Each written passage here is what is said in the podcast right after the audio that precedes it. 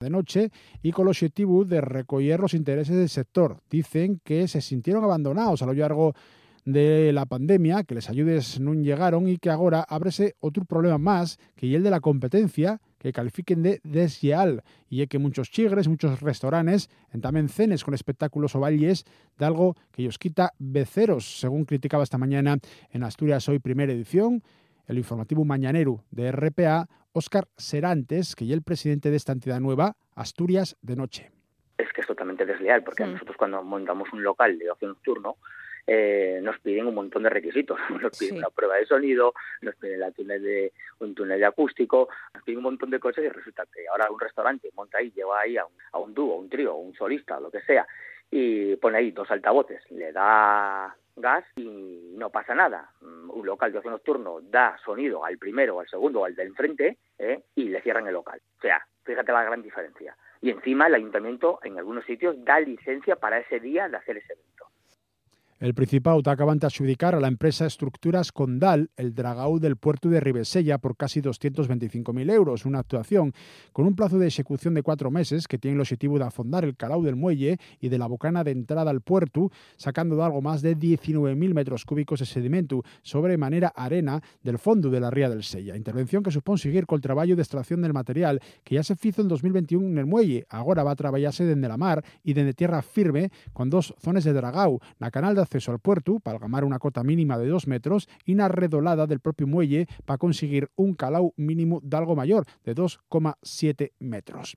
Y rematamos con las oposiciones que están entamando güey y que se van a producir hasta el sábado en el recinto de la Feria Muestres en Sisión. Cuatro exámenes que corresponden a otros tantos procesos selectivos para 509 plazas de personal funcionario y laboral de la Administración del Principado tan llamadas exactamente 23.529 personas a participar en esas oposiciones. El examen de güey y EPA auxiliar educador ofertase 94 plazas, a las que aspiren casi 4.200 personas. Mañana van a ser las pruebas para auxiliar de enfermería, el viernes para el cuerpo auxiliar y el sábado para ordenanza.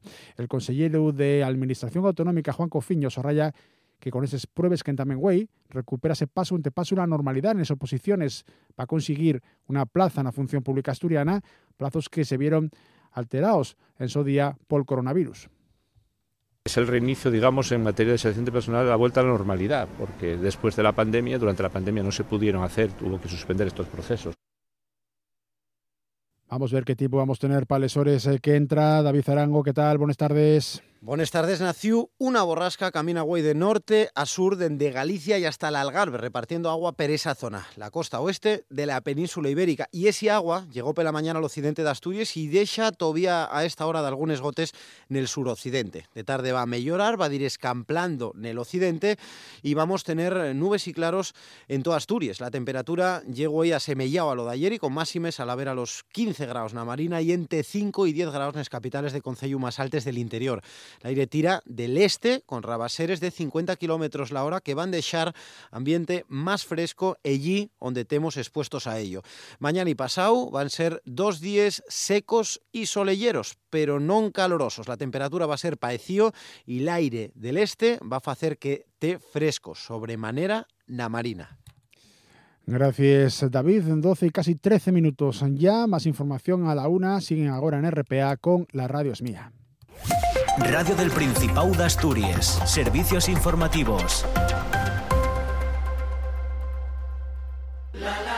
Las siguientes empresas queremos mostrar nuestro apoyo a la selección española en el Mundial de Fútbol de Qatar. Camping Playa Sauces en Sella, abierto todo el año. Restaurante La Encrucellada en Caleao. Restaurante La Vega, Lo de Pelayo en Infiesto. Peluquería Guiller en Pola de Lena. Agrícola Josmar en Bonielles, Llanera. Aluminios Sella en el polígono de Guadamía. Restaurante La Carballera de Granda en Gijón. Y en Villaviciosa, Cafetería Rice, Muebles Valle, Cerrajería Suárez y Restaurante Casa Aurelia en Amandi. Les coses polsónome. Mazana. Piescu. Pataca. Ablana. Fava. Arbellu. Les coses polsónome saben mucho mejor. Gobierno del Principado de Asturias. Hoy aquí en RPA, a partir de las 4 de la tarde, tendremos una buena tarde en la que hablaremos de muchas cosas, sobre todo de actualidad, con nuestra tertulia de los miércoles y de alimentación, con nuestro doctor en ciencia y tecnología de los alimentos, Miguel Ángel Lurueña.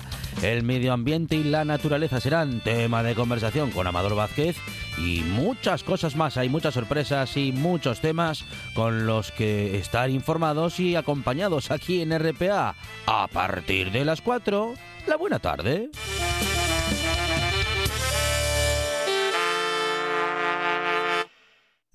En todas Asturias, RPA, la radio autonómica.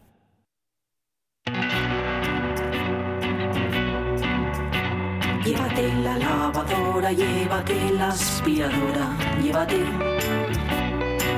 Llévate el secador de pelo Llévate el horno, microondas, el casete, la olla express, pero la radio es mía.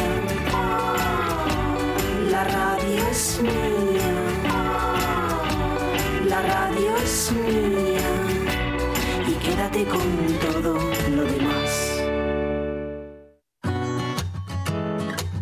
La radio es mía. Con Sonia Avellaneda.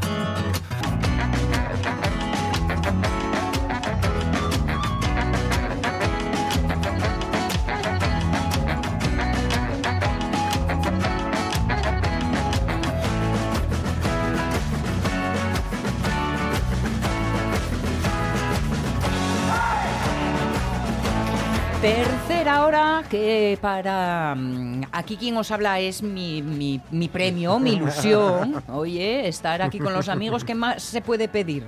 De hecho, a través de nuestro Facebook hablando de ilusiones ha aparecido esa idea de forma reiterativa, lo de estar con los amigos. Mm. Claro, lo que te da calor de corazón, Hombre, pues- claro. pues eso te sube todo tipo de ilusiones.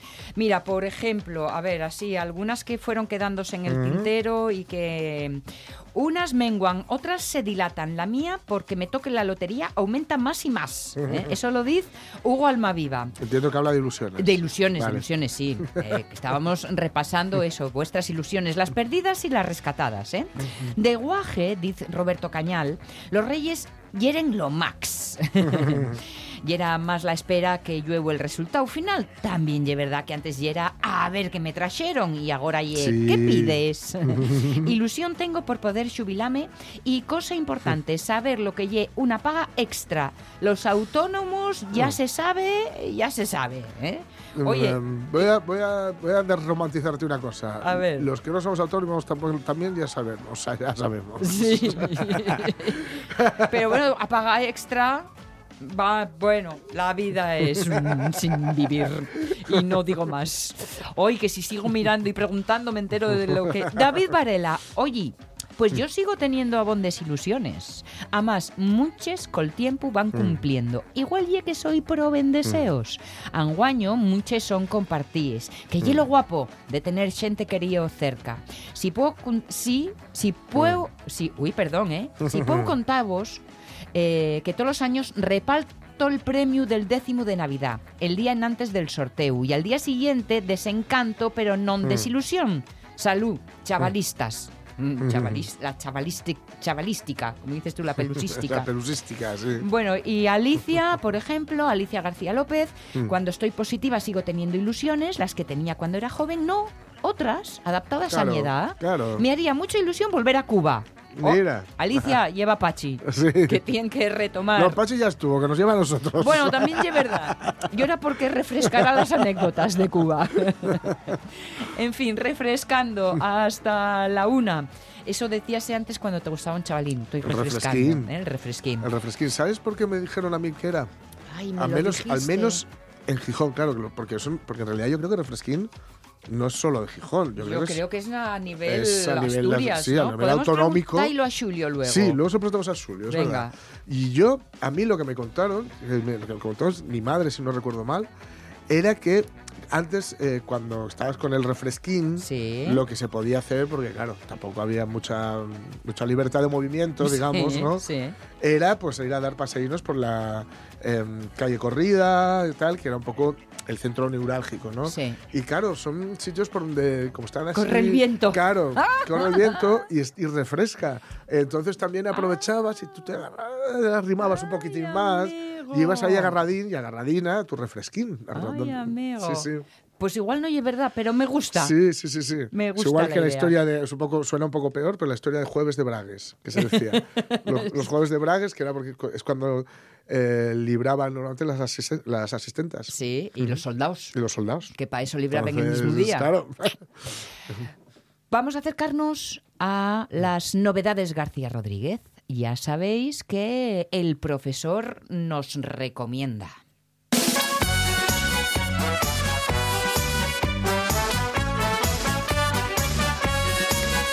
Y no he tenido ocasión de hacer escucha previa, pero Ah, me ah. dice un pajarín que nos va a hablar de la grandísima Susan Sontag. Oh. Hoy vamos a hablar del libro de Susan Sontag, obra imprescindible en literatura Random House.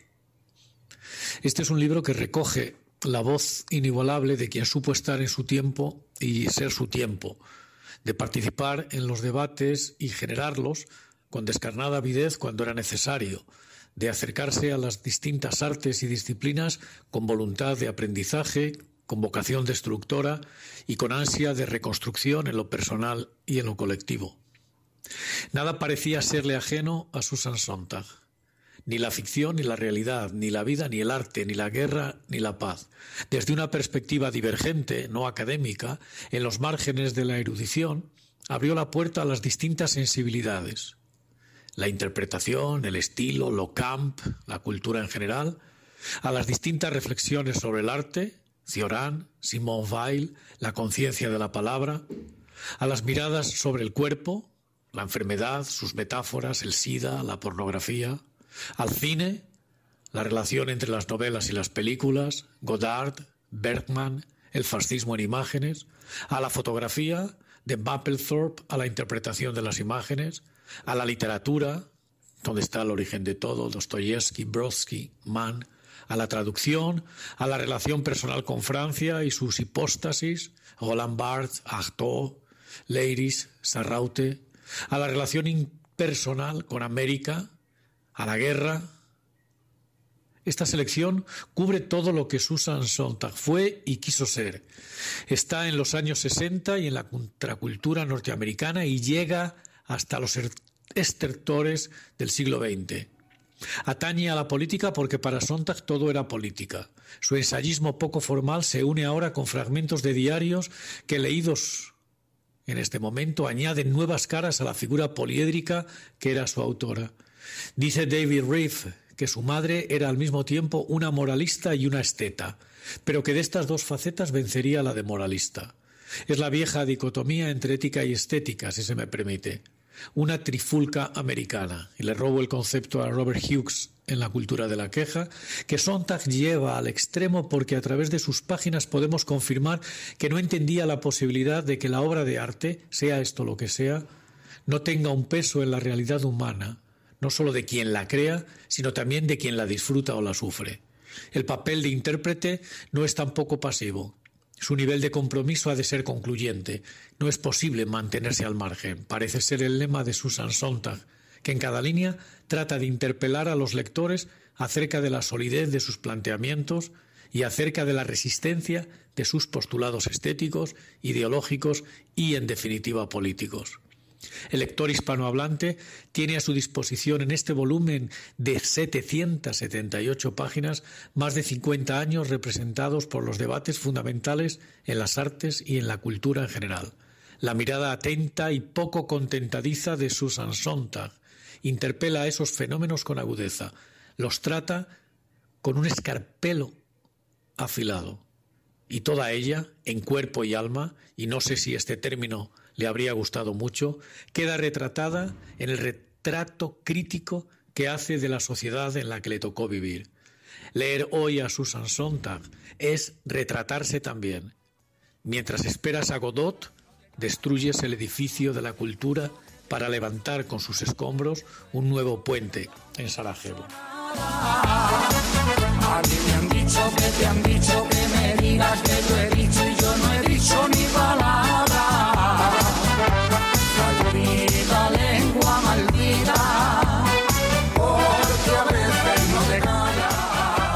Cuerpo y alma, porque ella solo creía en lo que se podía tocar, ¿no? Sí. Decía que no- ni, había, Mm. ni había Dios ni vida después de 770 páginas de los ideales para Ponce, Sí. ¿eh? ya sabéis. Y estaba pensando, escuchando a, a, mm, a García Rodríguez eh, hablar de esta escritora, cineasta también, pero sobre todo Sí. escritora que fue premio príncipe. A un príncipe, porque yo- no sé si fue a finales Sí, de los yo 90, creo que era príncipe. Sí, sí, sí, primeros de los príncipe. 2000, Sí, sí, por ahí. Y recuerdo su presencia con aquel mechón blanco y aquella mirada que te taladraba. Sí. Tenía una pinta de tener una, un genio- carácter. Sí. ¿Por qué cuando tienes mal humor se te dice que tienes carácter? Pues sí, un sí, carácter. sí, Madre mía. Y estaba pensando a la vez, sí, porque ella sin duda ha sido una pensadora o, o quizá una una reflexionadora, Sí. no sé si esa palabra Sí, se sí. puede usar.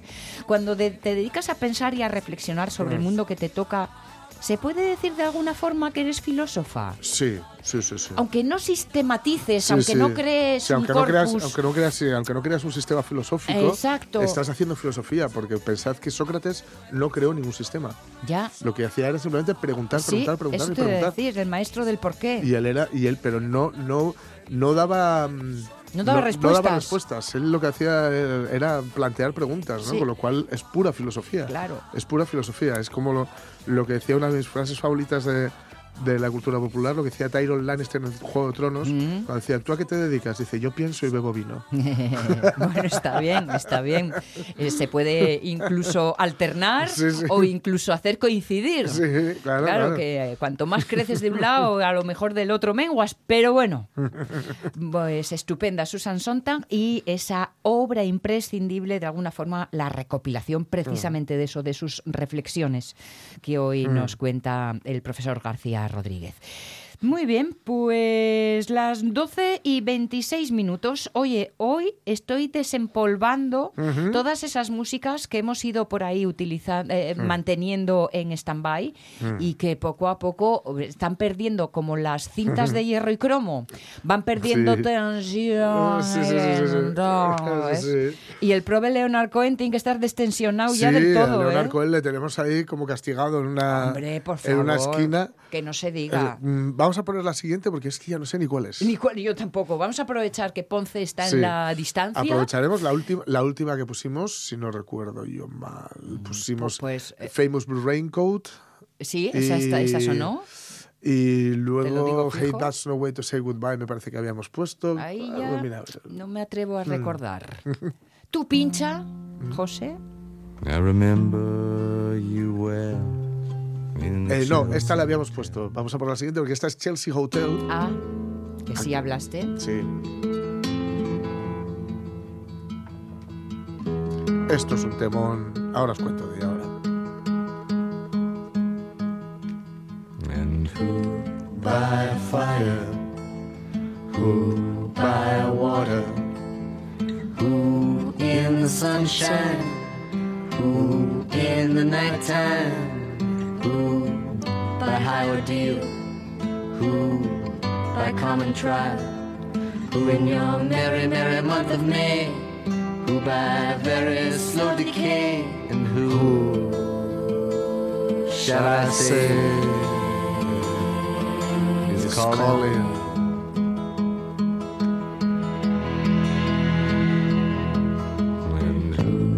in her lonely slip. Ooh, by barbiturate. Ooh, in these realms of love. Ooh, by something blunt. Ooh, by avalanche. Ooh, by powder. Ooh, for his greed. Ooh, for his hunger. And who shall I say? is calling? Fijaos ahora el cambio.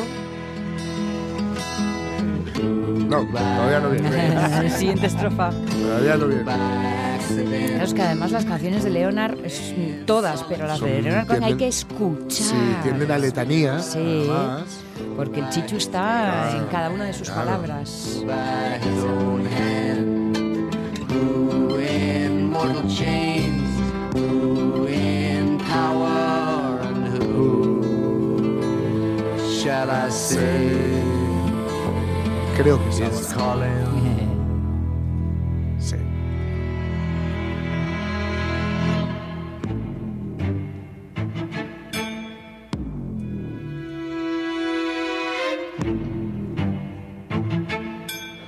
Fijaos que es, si no recuerdo mal, es el final del- de la canción, es como cierra, que, que- que te rompe prácticamente. Sí. Y es que este es un disco en el que mm, Leonard Cohen, mm, ¿cómo os diría yo?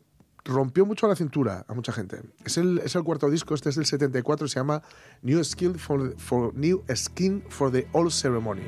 Mm, Nueva Nueva, una nueva piel para la vieja ceremonia o para Vale. la ceremonia antigua o algo así. Y a ver, si normalmente, normalmente eh, él lo que había hecho hasta ese momento era basarse única y exclusivamente en el apoyo de una guitarra acústica, su voz, sus letras, mm, casi casi diría que, que- que imbatibles, y mm, ocasionalmente la voz de una chica, algo que irá haciendo cada vez hasta, hasta hacer una seña de identidad. En este disco, New Skin for the Old Ceremony, eh, va metiendo mandolinas, violines, violas, eh, banjos, más guitarras de lo habitual. Es decir, se, se hace un poco más tal vez sofisticado. La verdad es que mm, hay canciones, esta Who by Fire es uno de sus clásicos, yo Sí. diría. Tiene una, una, una parte de la letra buenísima, ¿no? Que va diciendo, Who by Fire, claro, es una expresión así muy de Cohen, ¿no? ¿Quién por, quién, quién, quién por el fuego? ¿Quién, quién demonios, diríamos, ¿no? Mm, ¿Quién tal? mm. Eh, va haciendo esto, va haciendo lo otro, no sé qué tal. Y una parte muy importante dice, ¿y quién debería decir que está llaman- llamando? Mm. que es como una, ap- apelar a la sinceridad. eh, bueno, como siempre es muy interpretable todo lo que, dice, lo que diga Cohen, ¿no? Pero puede que esté, yo siempre lo he interpretado como que está apelando a la sinceridad dentro de una pareja, dentro o dentro de una relación. Who shall I say is calling? ¿Quién Mm. debo decir que está llamando? Sí, sí. O quién vas, o quién vas a decir tú que está llamando, que no debería estar llamándote, ¿no? Mm.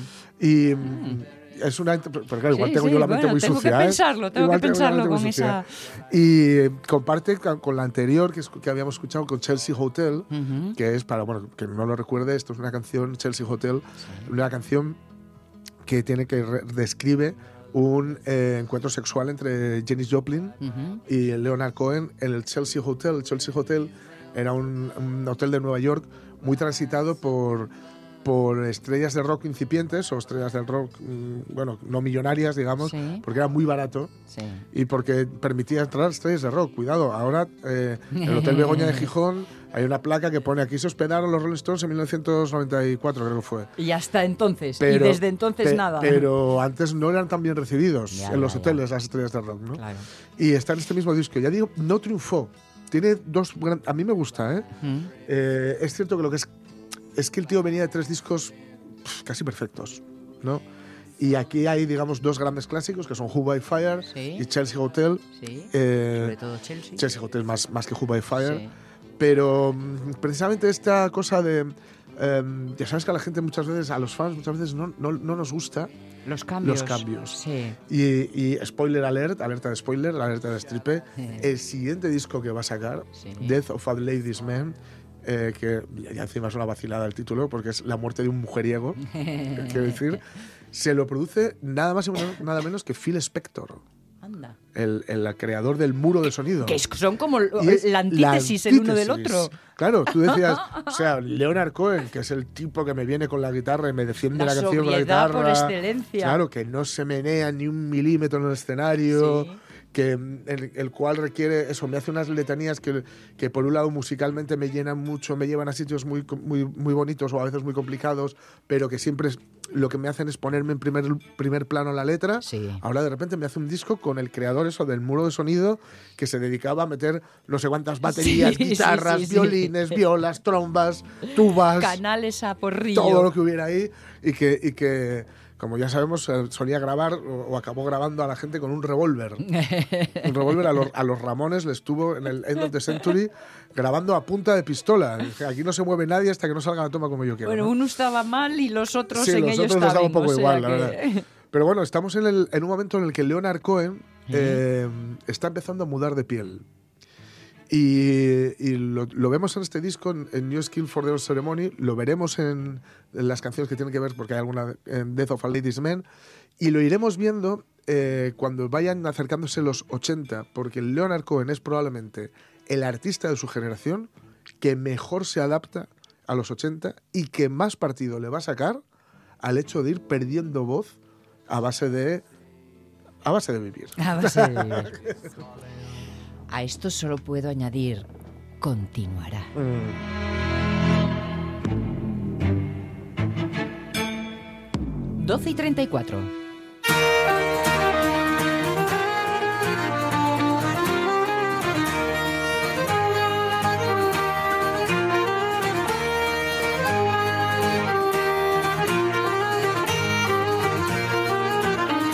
Julio Concepción, ¿cómo estás? Buenos días.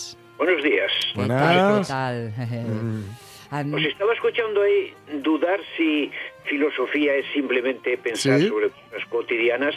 Bueno, filosofía y filología. En el origen, en el origen filosofía solo es amor a la sabiduría. Y filología, amor a la palabra. Sofía, Otra cosa es a, a dónde se haya llegado con la ciencia, ¿no? Y a tratados y a filósofos, pero que todo pensamiento, toda Claro. forma de pensar sobre cosas cotidianas es filosofía, amor al saber. Que es Mm. verdad, es verdad, exacto. O sea que de una forma u otra, en pequeñas o grandes dosis, yo creo que todos filosofamos Sí, en algún sí, momento de la vida, al menos. no sé. Según la palabra, según la palabra está bien claro. Lo mismo que la- que hacemos filología, aunque a algunos no les guste, no les gustara decir que eso es filología, Sí. cuando hablamos las Eh. palabras. Filología, amor a la palabra. Bien, bien, bien. Pues eh, Mm. en, en esto, en eso sí puedo decir entonces que este programa filosofa mucho. Sí. Porque amor, eso a raudales, sí, sí, por sí. saber cosas nuevas todo el día. Y a muchas ocasiones, es decir, todos los miércoles, gracias a ti, Julio. Está en cualquier diccionario. Las palabras, es- los prefijos y, la- y las raíces están en cualquier diccionario, no hay ninguna duda. Sí, sí. Oye, pues a ver si nos ayudes en otra duda que teníamos, que no sé si llegaste a oír, que mm, hablábamos de eh, re- tener un refresquín, de refrescar, cuando le haces ojitos a alguien Sí, que sí, te sí. gusta. Eso Sí, claro. decíslo to- cua- vosotros cuando eres jóvenes también. Sí, Voy a refrescar. claro. Eso. ¿Y de dónde venía lo de refrescar? Es que refrescar, tú parte de que refrescar viene el fresco después de un pequeño acaloramiento. Ah. Entonces, el fresco sería la forma ya de relajar, de descansar. Yo creo. Bueno. Sí, un sí, sí. refresco es de, de- Bueno, lo mismo que tomas un refresco, cuando llevas Sí, mucha sí. sed y estás subiendo una montaña y estás agotado, después de un acaloramiento, pues un refresquín pues eh, te relaja. Ya. Yo creo. Te digo una cosa, yo veo lo más bien al revés, ¿eh? Primero ves al refresquín y luego te da el Luego acaloramiento. Pero bueno, no sé, no sé. el orden del pro- del- de los elementos. A ver, cosas que tengo por aquí para ti, Julio, y desde luego, como siempre, agradeciendo a Lorenzo Linares, que es nuestro gran apuntador. El otro día estábamos terminando la conversación sobre mm, eh, topónimos relacionados con el mundo de la nieve y Mm. el propio Lorenzo nos apuntaba a propósito de Nievares, que era el, el pueblo del que hablábamos, Sí. por ejemplo, San Juan de Nieva, claro. Sí, pero esos vienen a través, me parece, de eh, antropónimos. ¿eh? Ah. Porque eh, la nieve, efectivamente, dio antropónimos ya latinos. Entonces, Nieves mismo, Nieves, no Ah, es que sí. venga de, directamente de la nieve, es que, claro, ya había un antropónimo que eh, a su vez tendría origen en la nieve, pero pasó por un, por un nombre personal. De estos hay, hay bastantes, claro. Es como Fresno, Fresno es apellido. Y Castaño, eh, y Castañera, y por lo tanto esos no vienen, de- eh, vienen ya de- en latín, es decir, en la época romana, ya venían de un nombre común, efectivamente, Fresno. donde, eh, estos antropónimos sí son dudosos a veces, a veces Mm. no, se- no se sabe bien si procede directamente de la, de la palabra común o a través de un antropónimo. Pero bueno, en el origen es lo mismo, en el origen está mm. siempre la palabra común, por supuesto. Sí, Mira, ya que lamentas, mm. voy a dar un, un mimín a mi madre que se llama Blancanieves. Ah. Mira. Oye, Blancanieves, poder presumir de que mi madre se llama Blancanieves cuando era pequeña, no sabes tú la de juego que me dio. Hombre, claro. Hablando de tonterías. Pero fíjate que Peña Blanca, por ejemplo, Peña Blanca o el blanquero ya viene directamente de la Peña Blanca, de la caliza. Ajá. Entonces, claro, los nombres eh, en el origen, eh, los apellidos y eh, los apellidos son medievales, los nombres ya son romanos y preromanos, galos, pero en el origen del todo no había nombres, eran simplemente cualidades o eran formas descripciones, ¿no? Mm. Eran descripciones de alguna forma. Vale, a ver, a ver, Julio, que dice Lorenzo, aquí los barredos en la Viana. Y mm. dice, el nombre que pongo creo que debe ser la castellanización. Los barredos. Hmm. Sí, barredos son barreos, claro. Barreo, barrea. Es, la D se pierde normalmente en el asturiano, eh, por lo menos de esta zona, ya más hacia el occidente se conserva la D. Hmm. Somiedo, por ejemplo, Somiedo. Eh, yo, yo siempre dije Somieu o Somieo, y en hmm. esta zona decimos vamos para Somieo. Eh, los vaqueros lo dijeron toda la vida. Pero allí la D se conserva pero en el centro y en el oriente la D se pierde. La D se pierde. Eh, el Sañeu, por ejemplo, eh, se, pierde la D. Entonces, barredos es barreo. Los barreos, los sitios barrizosos eh, que cuando sembraban eran tardíos, porque ahí por mayo, por abril o mayo, si llueve en las tierras, en las tierras que son un poco, un poco fuertes, un poco, digamos, de, de arcilla, tarda el agua en secar y les fastidiaba. Entonces los barredos los barreros son zonas húmedas. Vale, vale. Pero sobre todo pensando en que había que sembrar, cosa clara, los sembrados. Sí, sí, sí, sí. Me hace referencia a Barredo de arriba y Barredo de abajo, que dice que están en la parroquia de Muñó, en Siero. Mm. Que vamos un poco en la misma, en la misma idea, supongo, ¿no? Claro. Sí, pues Muñó pues lo mismo. Muño es, es una palabra perromana que significa que significa límite, Muñón.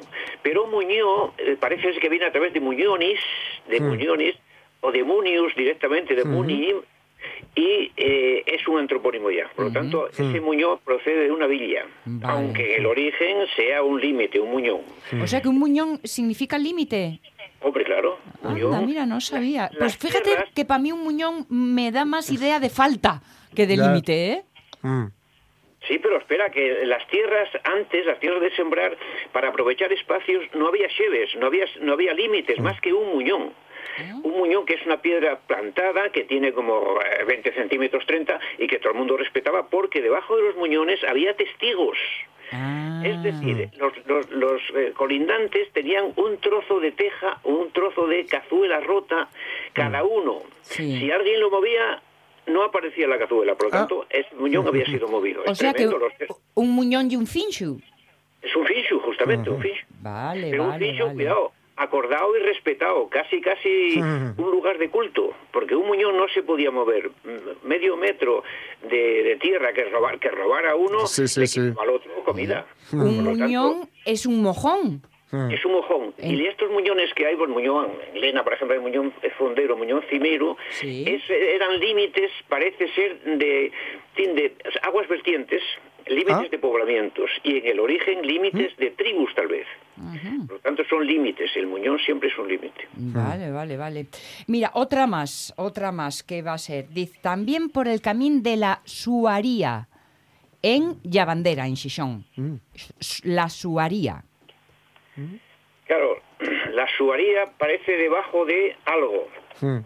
Ese, ese haría podía ser de, de la área, de áreas, de, digamos, de las tierras sembradas, de las, de las áreas, de, las, de las, digamos, tierras sembradas, de las eras, de las eras. Ah, vale, debajo de, bueno, ya lo miraremos un poco más, debajo de la de las tierras sembradas, de las áreas, bueno, habrá que mirar un poco más. Bueno, bueno, pues entonces, mira, hoy, hoy vamos a darte muy poco de guerra, mm. dejamos de investigando la suaría tranquilamente y, hoy todo lo de lo de Lorenzo Linares, pim, mm. pim, pim, pim, presentado y solucionado. Vamos, ha sido hoy quirúrgica la sección, ha sido quirúrgica. Eficacia probada. Hombre, con Julio Concepción, desde luego, juliocs.com, por cierto, eh, para que os metáis. Si hoy os supo a poco, que seguro que sí, que me consta, pues para que vayáis buceando por ahí os encontréis con todas las cosas, porque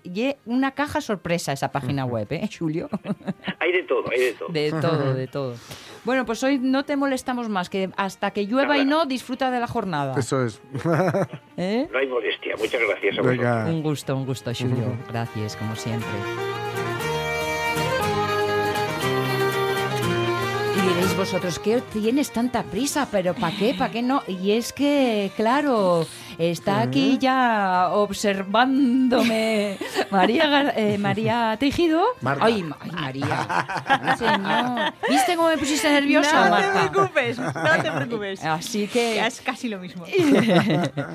Eh, y, que además vienes con uno de los conciertos de dónde, cuándo y cómo. A ver, a ver, a ver. Organización. Eh, no, precisamente hoy eh, ah, te voy a tener que hacer una excepción, sí, porque mira, ¿sabes qué pasa? Que se ha producido una pequeña pausa entre la OSPA está ya metida en preparativos de la nueva, del nuevo título de la temporada, en mm. este caso Hamlet, de la obra homónima de Shakespeare, pero del compositor Ambroise Thomas.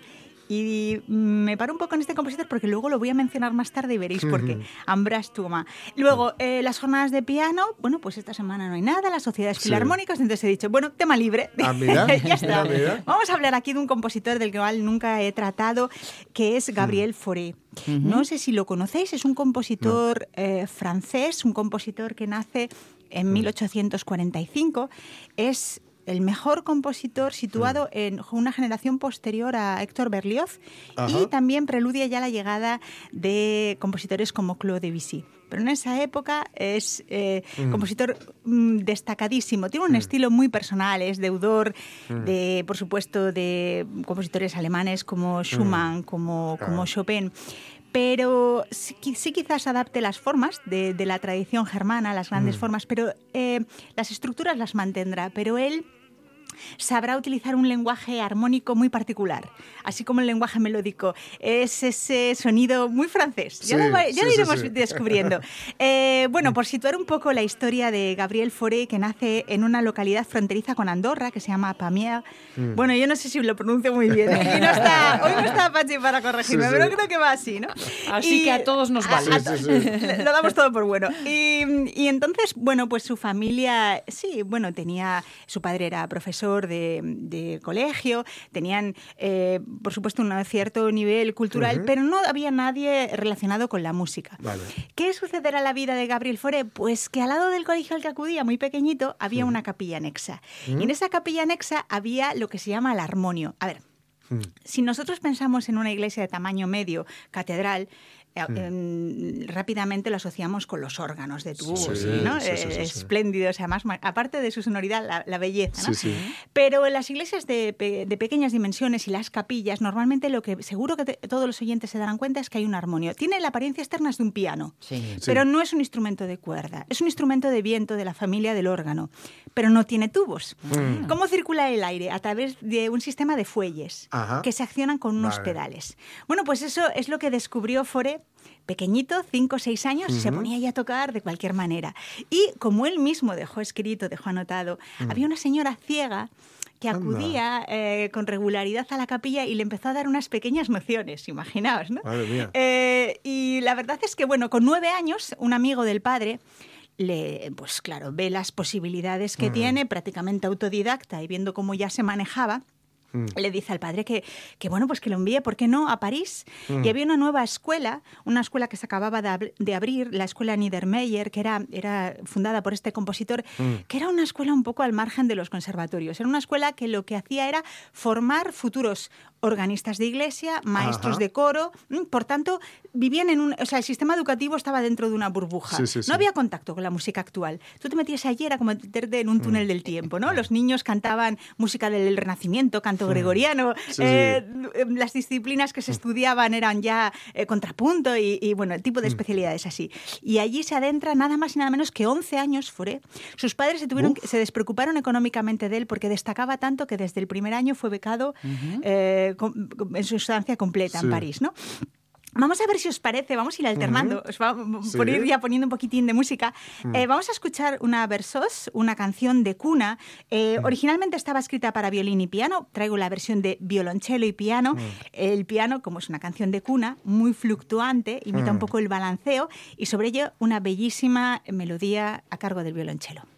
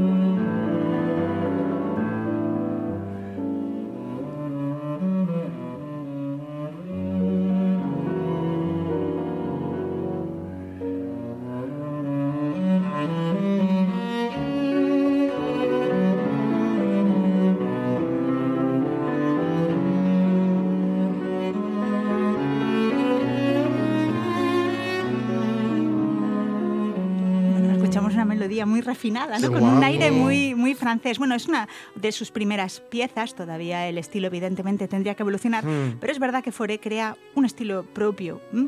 Eh, cuando Foré contaba 15 años estando en esta institución, de repente Mm, contratan a un nuevo profesor de piano y son de estos mm. que se llaman estos encuentros decisivos en la vida de una persona y entrará a darle clase Camille Sanson, eh, el cual, bueno, le da la clase adaptándose al sistema de estudios, pero cuando termina la clase, y eso lo escribe eh. Gabriel Foré, mm, la prolongará un poco y lo que hará será pasar a los alumnos partituras de Liszt, de ah. Wagner, ¿no? que hasta entonces no habían caído en sus manos.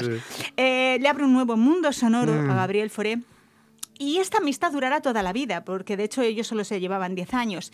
Hmm. Em, una vez que termina en esta institución y empieza a buscar sus primeros trabajos, eh, Sansón es verdad que lo introduce en tertulias eh, literarias, intelectuales, eh, le abre un mundo, le hace conocer a, poetas como Flaubert, le hace conocer... Para alguien que ha estado internado en un sitio Claro, claro, lo, lo, lo, introduce en lo que es la, la, vida parisina, ¿no? Vaya chapuzón. Sí, sí. Y de hecho, tanto, tanto le inyectó de esa música que cuando recibe uno de sus primeros trabajos y lo envían como organista ahí a una mm. iglesia perdida en la Bretaña francesa, no se le ocurrió más que ponerse a improvisar pasajes de Fausto de Gounod y el pobre mm, cura de la iglesia se escandalizó. Llamando a Roma. sí, sí, y propuso a ver si, lo... Bueno, si iban buscándose otro, ¿no? Eh, vamos a seguir escuchando una pieza, otra de las obras. Él escribió muchísimo para piano. Él era pianista y organista, pero claramente le gustaba más el piano.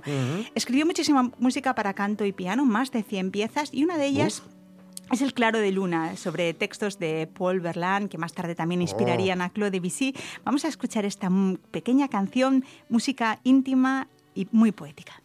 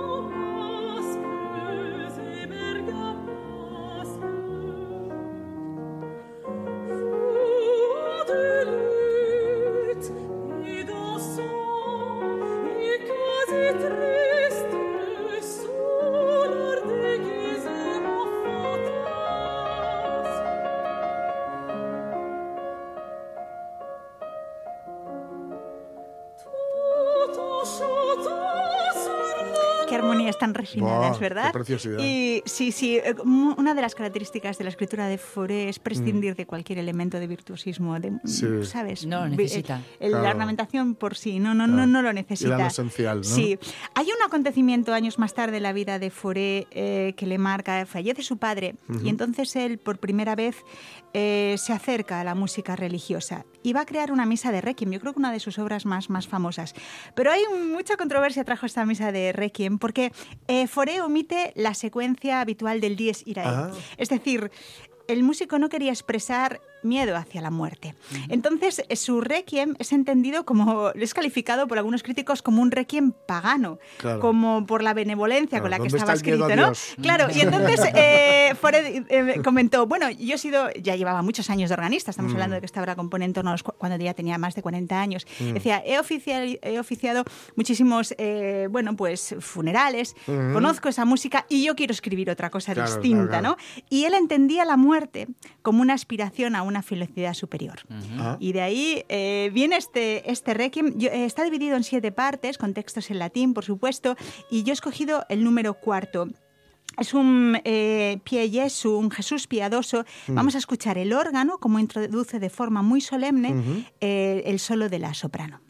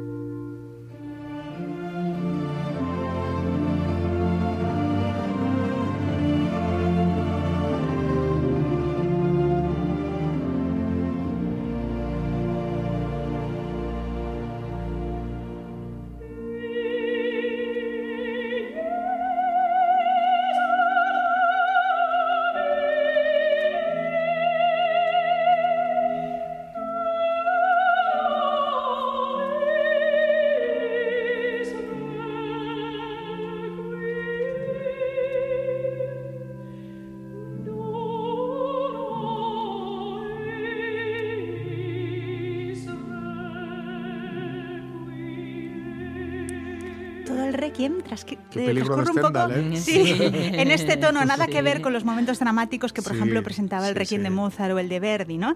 Eh, comentar que Foré, bueno, tardó, le costó estabilizarse económicamente. Mm. Él muchas veces se quejaba de, bueno, pues no recibir, bueno, recibir salarios un tanto bajos. Él estuvo, llegó a estar de organista en la Madeleine, pero él triunfaba, por ejemplo, había un sitio donde triunfaba eran los salones de, de conciertos en París. Mm. Hay que pensar que mientras que el piano fue el instrumento rey, por ejemplo, entre los compositores alemanes, eh, Schumann, Schubert, Liszt, pero es verdad que los, eh, ya Wagner, Mahler, Strauss olvidan un poco el piano y es París, es, Francia es París, sobre todo el epicentro de la música para mm. piano. Y estos grandes salones muchas veces estaban situados o estaban patrocinados por los constructores de pianos. ¿no? Los constructores de pianos franceses llegaron a estar a la cabeza, tanto en la mm. producción como también en las innovaciones técnicas. Y además hasta eran como patrocinados, como hoy en día los equipos de fútbol. La marca era Art Alice, porque tiene un sonido muy potente. La marca Playel a Chopin, ¿no? Y en estos medios, pues eh, realmente la música de Foresi que se sonaba y, podía, era un lugar para que él pudiera mm. estrenar sus obras. Vamos a escuchar otra obra, La Pavana, que proviene de una danza española del siglo XVI. Originalmente está escrita para piano, pero esto es un arreglo. Vamos a escuchar las cuerdas en pizzicato, significa que no son mm. accionadas por la cuerda, sino que se, eh, tocan con la yema del dedo y la melodía eh, de la flauta, yo creo que es famosísima esta pieza.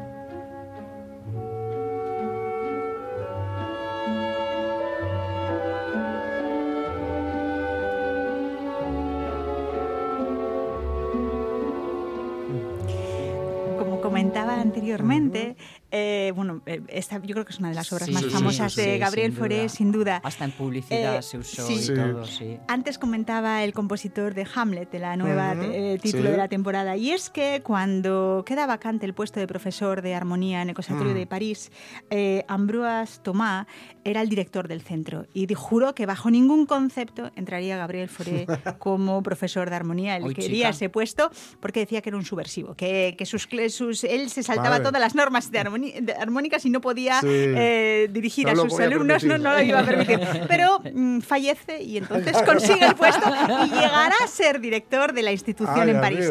Terminamos muy rápidamente con la siciliana de la suite de Peleas y Melisanda para despedirnos. Antes de que no sepa dónde, dejadme que me despida ahora y ya quedamos con la música. Pero luego me da siempre un pudor de a ver dónde meto, ¿eh? Que a mí que me sonaba este señor y ya lo sé, y es que a mí esto, el, la suite de peleas, o sea, peleas en Melisandre me lo regaló Pachi. Ah, buen regalo. buen regalo, sin duda. Marta García Tejido, besos y abrazos. Igualmente. Gracias. Jorge Alonso, José Rodríguez, Pachi Poncela, aquí quien os habla. Y mañana volvemos. Ah, ¿No queríais taza? Taza y media.